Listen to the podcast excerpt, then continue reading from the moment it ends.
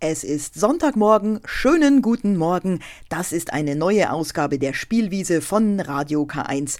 Kollege Bernhard Löhlein ist immer noch unpässlich. Auf diesem Weg, lieber Bernhard, gute Besserung. Im Studio heute für Sie Melanie Arzenheimer. Und ich kann Ihnen eins versprechen, diese Sendung hat Hand und Fuß. Äh, oder besser Hand und Mund. Denn es geht um besondere menschliche Fertigkeiten und das Einzige, was Sie jetzt brauchen, sind Ihre Ohren. Viel Vergnügen beim Zuhören. Um besondere menschliche Fähigkeiten geht es heute in der Spielwiese, zum Beispiel flinke Hände. Die braucht jemand, der als Magier die Menschen verzaubern will. Valentin ist so ein zauberhafter Kerl.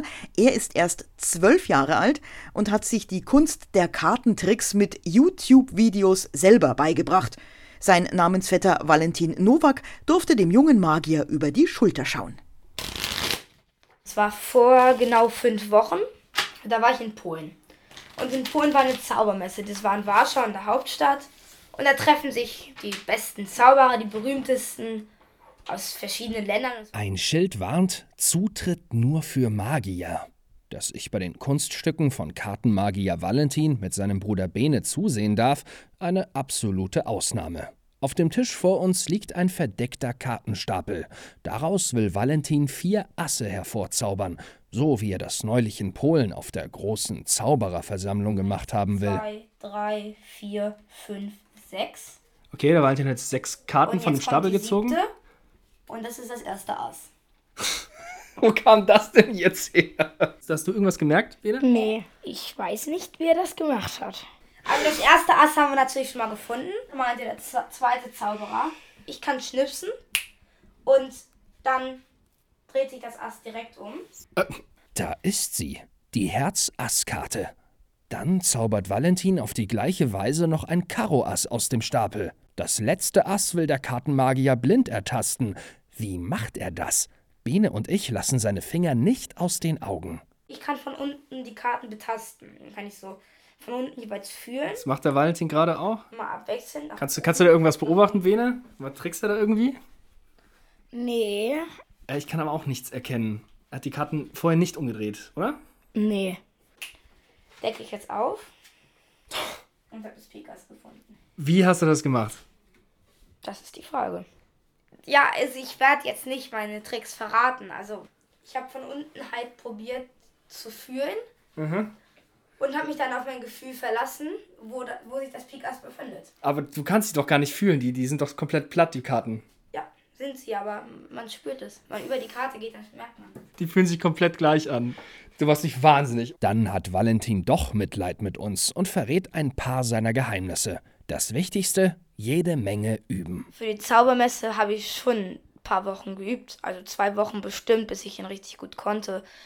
Weil zum Beispiel bei dem Trick ist es sehr schwierig, sich alles zu behalten, was man machen muss. Und man muss dann nebenbei noch eine Geschichte erzählen. Und das ist sehr, sehr schwer. Wo du erzählt hast, dass du auf der Zauberermesse warst. Warst du da wirklich oder war das eine Geschichte? Das war eine Geschichte. Valentin schwindelt, um sein Publikum so gut wie möglich abzulenken. Das ist nämlich die zweite große Kartenmagier-Regel. Also man muss halt den ganzen Kartentrick damit filmen. Man darf halt nicht irgendwie aufhören zu erzählen, sondern man muss halt immer in dem Fluss bleiben und immer weiter erzählen. Es gibt natürlich auch die Zuschauer, die dann die ganze Zeit nur auf die Hände schauen. Das ist dann immer ein bisschen schwierig, aber wenn man gut ist, hören die dann doch zu und schauen nicht mehr so genau hin. Das hat bei Bene und mir gut geklappt. Bei manchen Zuschauern hat Valentin mit seinem Ablenkungsmanöver allerdings weniger Erfolg. Also es ist schon ziemlich blöd, wenn man enttarnt wird. Aber man sagt dann immer, nee, das war nicht so, was hast du eigentlich? Oder wenn die dir sagen, gib die Karte nochmal her, ich möchte das nochmal schnell sehen, dann sagt man, nee, oder schlimm ist auch, wenn man eine Reihenfolge hat und die Zuschauer dann nochmal mischen wollen. Das ist dann aber auch schon alles, was Valentin verraten will. In seinem Garten zeigt er uns einen weiteren Trick. Er will Karten von seiner in meine Hand zaubern. Teleportieren nennt sich das. Ich habe ja Karten in der Hand und die werde ich gleich in deine Hand teleportieren. Du nimmst jetzt in diese Hand die Karten. 11, 12, 13. So, schnell wieder in deine Hand, schnell wieder, schnell wieder in Ja, die Hand. ja, okay. So tust du die hier, hier an die Brust. Okay, ich halte sie mir ins Herz. Ja. So, mach ich's richtig? genau. Okay, ich habe die Karte in der Hand und drück sie gegen mein Herz. Ich mache es jetzt mit meinem Kopf, also ich schaue jetzt ganz genau auf deine Hand, wo deine Karten drin sind. Das ist für mich jetzt selbst gerade ziemlich anstrengend, weil man muss sich konzentrieren. okay, start mich ganz Also konzentriert wir an. zählen gleich einfach eins, zwei, drei, vier, fünf, sechs, sieben. Jetzt müssten sieben Karten mehr an deiner Hand sein. Okay, ich sehe schon, dass es irgendwie mehr sind. Also Es sind jetzt wirklich mehr Karten geworden. Eins, zwei, drei, vier, es müssten jetzt Fünf. 20 sein. sechs, 17, 18, 19, 20. Sag mal, wie, wie hast du das gemacht? Kopfsache, also man muss sich konzentrieren. Und dann, dann habe ich ja, dann habe ich die Karten, dann habe ich so gemacht und dabei ist halt Ja, immer eine äh, Karte dazugekommen. Er richtet immer so den Kartenstapel auf mich und fächert es so auf. Und dann sollen sieben Karten in meine Hand geflogen sein. Mal Hand aufs Herz, du wirst mir nicht erklären, wie du es gemacht hast, aber wie lange hast du dafür üben müssen? Für den Trick habe ich ziemlich wenig üben müssen. Wie kann ich auch so ein Magier werden wie du? Ja, lernen, lernen, lernen. Also man muss halt Spaß dran haben, Selbstbewusstsein. Und mich verschmitzt angrinsen. Genau. Ganz schön magisch ging es vorhin schon bei uns zu in der Spielwiese. Menschen und ihre besonderen Fertigkeiten stehen auf dem Programm. Naja, ich zähle mich jetzt mal nicht dazu, denn ich muss zugeben, ich bin gescheitert, ja, am Nähen eines Mund-Nasenschutzes. Ich bin im Prinzip die personifizierte Verzweiflung an der Nähmaschine. Ja, und da kann man schon mal laut werden und fluchen. Und was flucht man beim Nähen? Verflixt und zugenäht. Aber weil ja auch in so einem Fluch ein tiefer Sinn steckt, habe ich mich ins Bauerngerätemuseum in Hundszell begeben. Da heißt es nämlich momentan verflixt und zugenäht.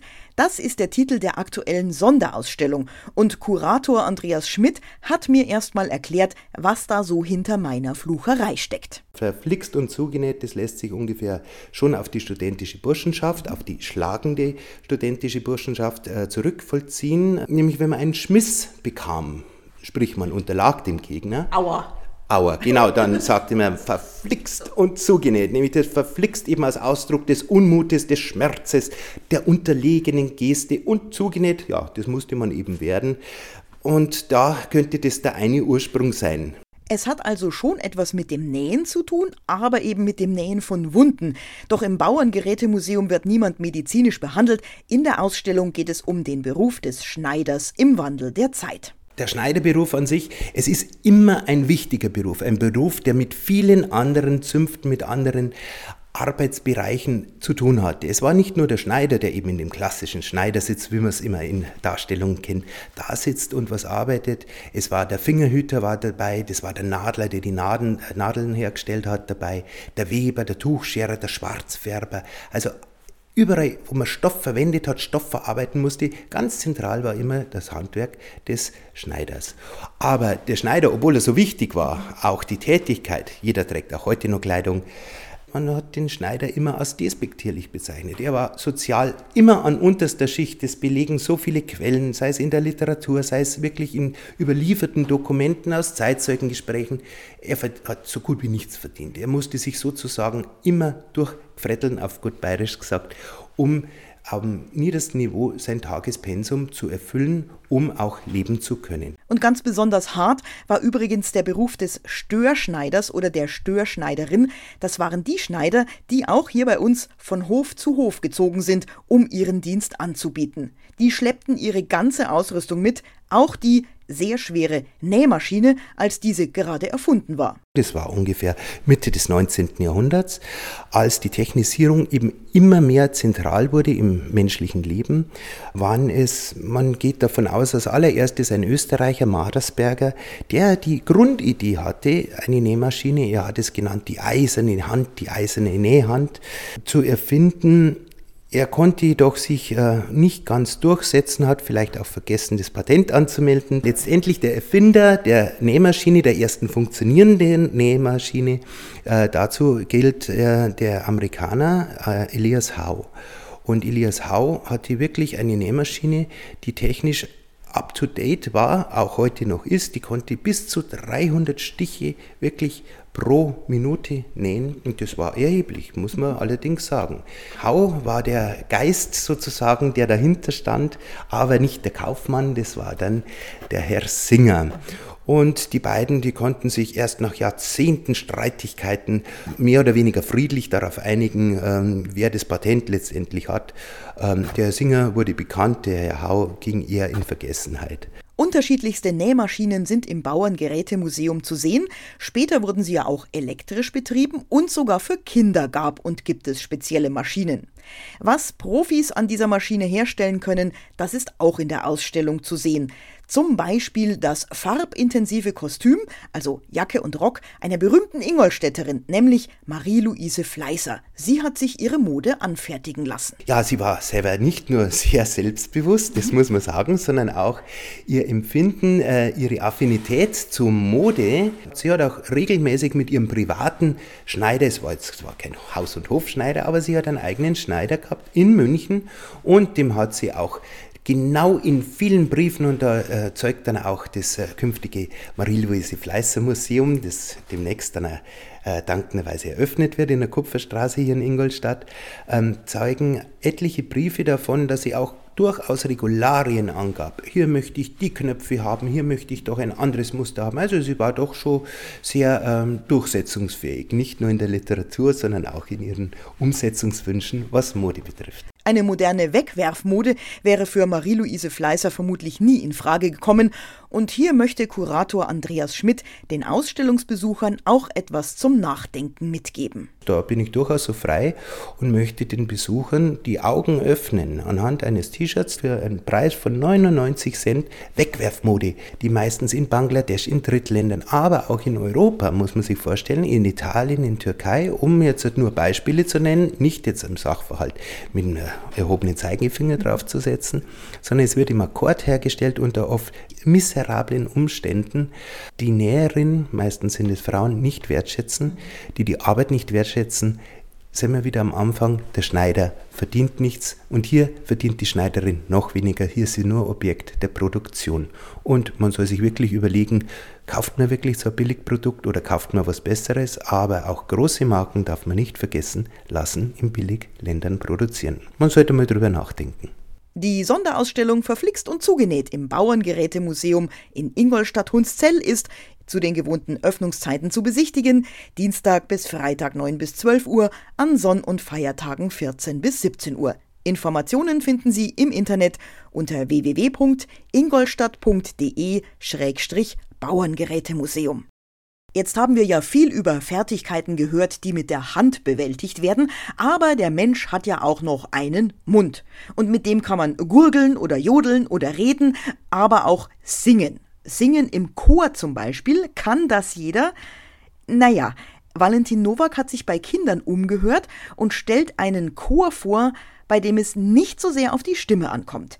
Und dieser Chor besteht aus Cornelius, acht Jahre, Karl und Gunnar, neun Jahre, Jakob, Isabella und Aaron, zehn Jahre, sowie Ludwig und Michael, elf Jahre.